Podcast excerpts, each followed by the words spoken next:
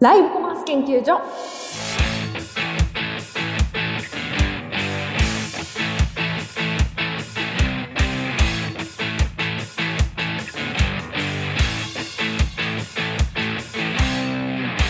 はい始まりました。日本のライブコマースをハックするポッドキャストライブコマース研究所。パーソナリティのりなです。よろしくお願いいたします。この番組は中国では大盛り上がりしているライブコマース。だけど日本ではまだまだなかなか盛り上がっていかないというところをどうしたら日本ではもっと盛り上がるのかっていうことについてああでもないこうでもないと考えていくポッドキャスト番組となっております、まあ、結構回を重ねてですねまだやってないことなんかあるかなっていろいろ思い悩みながら毎週ネタないなって思って過ごしてきてるんですけれどもまあその中で、まあ、やっぱり私の好きなことをやるに越したことはないということで今日もちょっとこれまでとは違ったテーマで設けてみましたよ。では今日のテーマ参りましょうこちら先行企業に学ぶ社内インフルエンサーの作り方。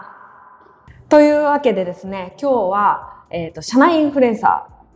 について取り上げたいと思います。まあ、社内インフルエンサーというと、まあ、社内にいる、こう、例えば、スタッフさんとか、あとは販売員さんとかが、こう、自ら個人で SNS アカウントを作って、まあ、その個人に対してどんどんフォロワーがついていく。そして影響力が、あの、出てくるようになってくるっていうところで、インフルエンサー、社内インフルエンサーなんていう呼び方をされていると思います。まあこれがですね、まあライブコマースと何の関係があるかっていうと、まあやっぱりこうライブコマースっていうのは、あ自社のサイトだったりとか、まあ、もしくはインスタグラムかわかんないですけども、まあ、最終的にそのブランドのファンになってもらう、そして購入してもらうっていうところが、まあ、最終的なゴールかと思います。そして、まあ、最近では言われているのは、まあ、例えばライブコマースでクーポンを発行して一回きり購入してもらうっていうことが重要ではなくて、いかにこうブランドとのタッチポイントを作って、こう長い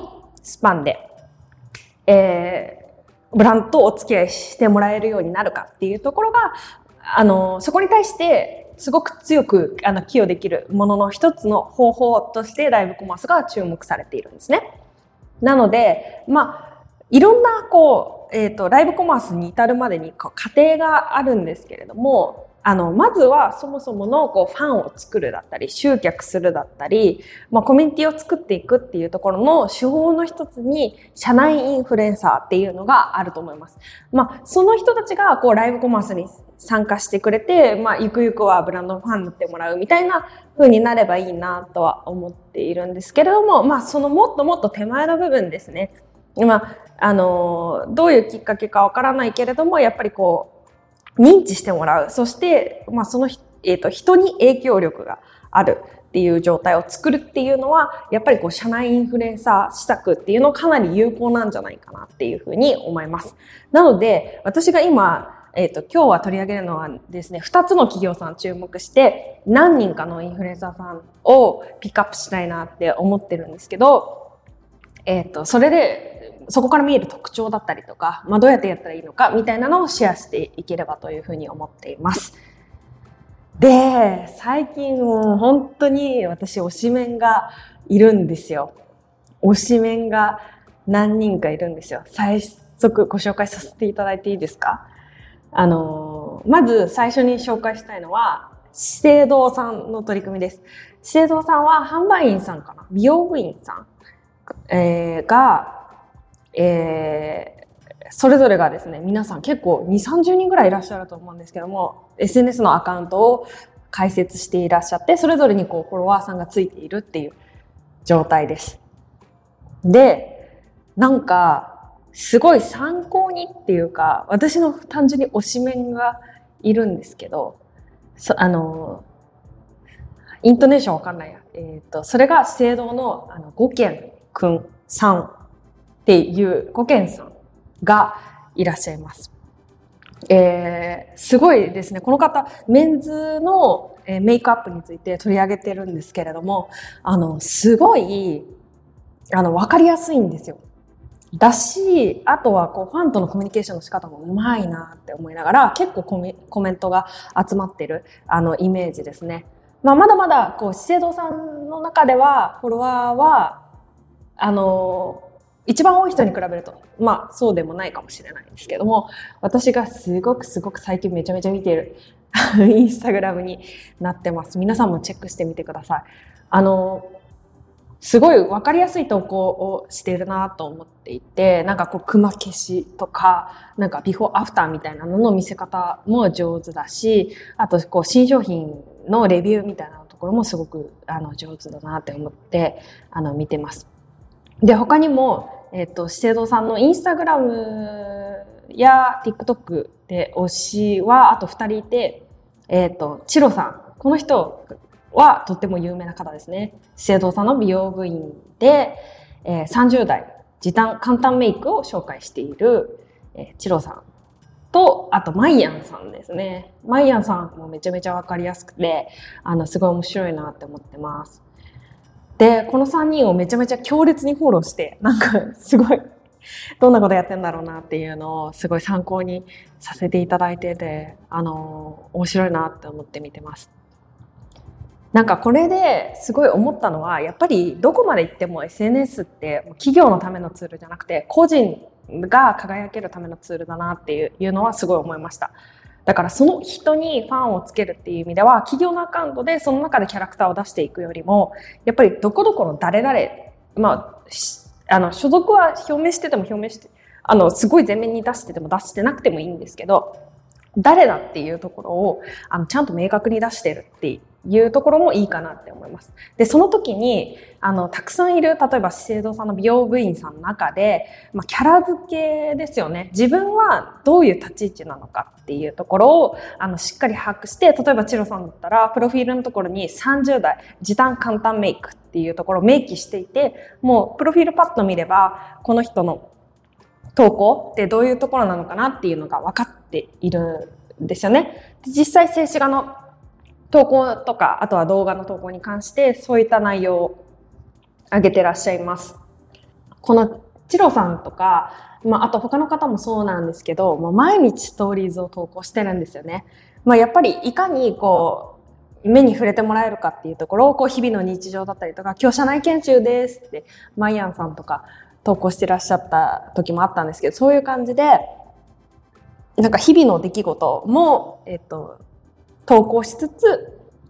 で、たまにライブ配信もやってらっしゃるんですよ。で、ライブ配信も結構リアルな感じで自宅からあのやっているんですよね。なんかこうリアル感ありませんか？やっぱり。メイクって、まあ確かにこういう綺麗な自分になりたいみたいなのもあると思うんですよ。でもそういうのってプロモーション動画とかでよくないですか？リアルな感じっていうのはこうライブであの、表すみたいなところ。で、こういう風になりたいなとか、自分の一番投影しやすい人をフォローして、で、その人にこうどんどん人気がついていくだったりとか、こう自分の投影しやすい人に対してもう共感の意思だったりとか、じゃあこの人にだったらあの参加してみようかなとか、ライブ配信であの聞いてみようかなっていう、このコミュニティ作りがもうすごく上手だなって思ってます。で、あの、この方たちのプロフィール欄のあの URL から行くと、まあ、他の、えー、TikTok だったり別のツールだったりっていうところの URL と、あとお買い物ページっていうのがあって、なんか紹介してるやつとか、今一押しのあの資生堂の商品とかがこう一覧であの表示されていて、すごい素敵だなって思いました。あと、もう一社私が注目しているのは、スリーコインズさんですね。スリーコインズさん、例えば、たくさんいらっしゃるんですけど、フォロワーめちゃめちゃ多いのは、まあ何人もいるんですけど、まあ、純子さんとか、11万人フォロワーがいらっしゃって、もうライブでもめちゃめちゃ商品紹介してるし、まあ家のインテリアだったりとか、お収納とか、なんかすごくわかりやすく投稿あのしていらっしゃるんですよね。めちゃめちゃこう参考にしたいなってあの、いうような、なんか本当に実用的で使える、だけどおしゃれっていう、あの、スリーコインズさんのいいところみたいなのをしっかりこう投稿で、あの、活かしてらっしゃるし、で、そ、その中でたまにこうライブ配信とかもしたりして、で、あの、こう、実際どうなのかみたいなところだったりとかっていうところを、こう、あの、フランクに、あの、回答いただけたりとか、あの、しているのが、すごい面白いなって思って、面白いっていうか、普通にためになるなって思って見てます。私もインテリアとかすごい興味あるので、なんかそういうのすごい、あの、フォローしたくなっちゃいますよね。まあ、いろんな、こう、コンセプトで、まあ、いろんな人がこう投稿してたり、あの、するんですけど、まあやっぱり総じてこの社内インフルエンサーのポイントとしては、まあ、えっ、ー、と、それ、自分の強みは何なのかっていうところを、あの、しっかり、あの、見つけ出して、この個の個性っていうところだってキャラクターっていうところをしっかり磨いていくっていうところ。ここが、あの、大事なんじゃないかなっていうふうに思います。あの、全般に詳しい人だったら、まあ、たくさんいると思うし、それは、あの、正直、なんか公式で発信するやつでいいかなっていう感じだと思うんですけど、あえて個人で発信するっていう意味を考えたときに、やっぱり自分ってこうどういうライフスタイルの人で、どういう価値観っていうか、どういうことを大事にしてるあの人で、まあ、あの自分の商品に対して、自分のブランドの商品に対して、こうどういう思いで接してるのかみたいなところを、や、あの、しっかり定義づけて、SNS を運用していくっていうところが、あの、すごい大事かなって思います。で、始めるにあたっては、まあ、同じような人の、あの、同じような、こう、自分がすごく共感できるアカウントだったりとか、そういうところにかそういう人たちをこうフォローしたりとか、研究したりして、まあ、投稿の方法とか、どうやったらいいねとか、コメント伸びるかなみたいなところをあの研究していくっていうのがいいんじゃないかなと思ってます。はい。で、これがですね、まあ、どういうふうに、まあ、ライブコマースにつながってくるかっていうことなんですけど、まあ、このインスタライブだったりとか、もしくは TikTok ライブ自体が、まあ、えー、そもそも商品の紹介だったりとか、もっとこのブランドを好きになってもらうっていう配信なので、まあ、それ自体も、まあ、ライブコマ、講義の意味でのライブコマース。まあ、どっちかっていうと、ソーシャルコマースって呼ぶ人もいるかもしれないんですけど、まあ私的にはライブコマースかなってそれも思ったりしてます。まあただトラフィックとかあの大事な時はこう自社のサイトだったら EC で会員になってほしいよとか連れてきてほしいよっていうのはあの日々のこうコミュニケーションのおかげでやっぱりこう信頼されて、まあ、来てもらえるブランドの方に引っ張ってこれるっていうところもあると思うので、まあそういったコミュニケーションを作るのは全然 SNS でこう、どんどんどんどん各ブランドさんやっていった方がいいんじゃないかなって思いますし、まあ今日例で出させていただいたシエドさんは、ま、美容コスメの業界ですし、まあ、スリーコインズさんはインテリア生活雑貨っていうところだったと思うんですよね、たまたま。なんですけど、これ例えばどんな業界でも割とできるかなっていうふうに思っていますし、まあ、基本は皆さんのこう生活だったりとか、まあ、もしくは娯楽だったりとかそういうところにこう関連している商品しか存在しないわけじゃないですか。どんなサービスだったり、どんな商品だったり、どんなブランドも。なので、まあそれが、それと自分との関係っていうのを見つめ直して、まあ個人で、あの、企業の名前は背負うんだけれども、個人でやるっていう、この、なんて言うんですかね。間の立ち位置完全プライベートじゃないんだけど自分のパーソナリティは出しつつ、えー、ブランドの宣伝もしていくっていう公式と個人の間みたいなこの社内インフルエンサーっていうのはすごくあのファンを増やすための有効な手段なのではないかなというふうに思いました。ぜひ皆さんのいろいろフォローしていい方がいたらシェアしていただけると嬉しいです。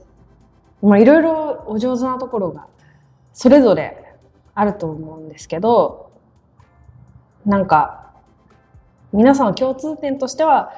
えー、そんな感じかなと思います。エンディングでまとめたいと思います。ちょっともやもやしてきました。エンディングです。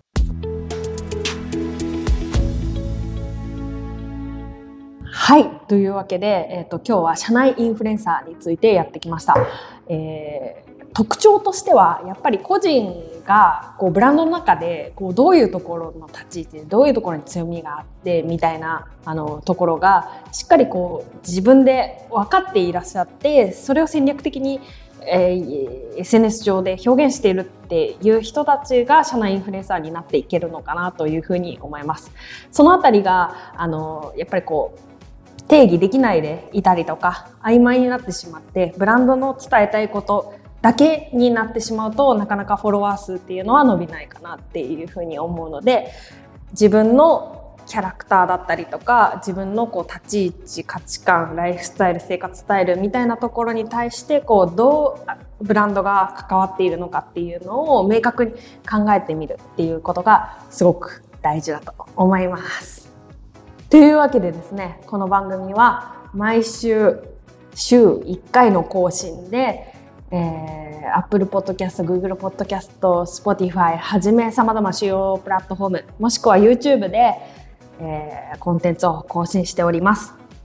ぜひぜひフォローやチャンネル登録していただけるとありがたいです。もう本当にちょっとずつなんですけど、再生数があの積み重なってるのがすごく嬉しいなって思ってます。私の励みになるので、ぜひ聞き続けていただけるとありがたいなと思っています。では、今日はこの辺で、バイバーイ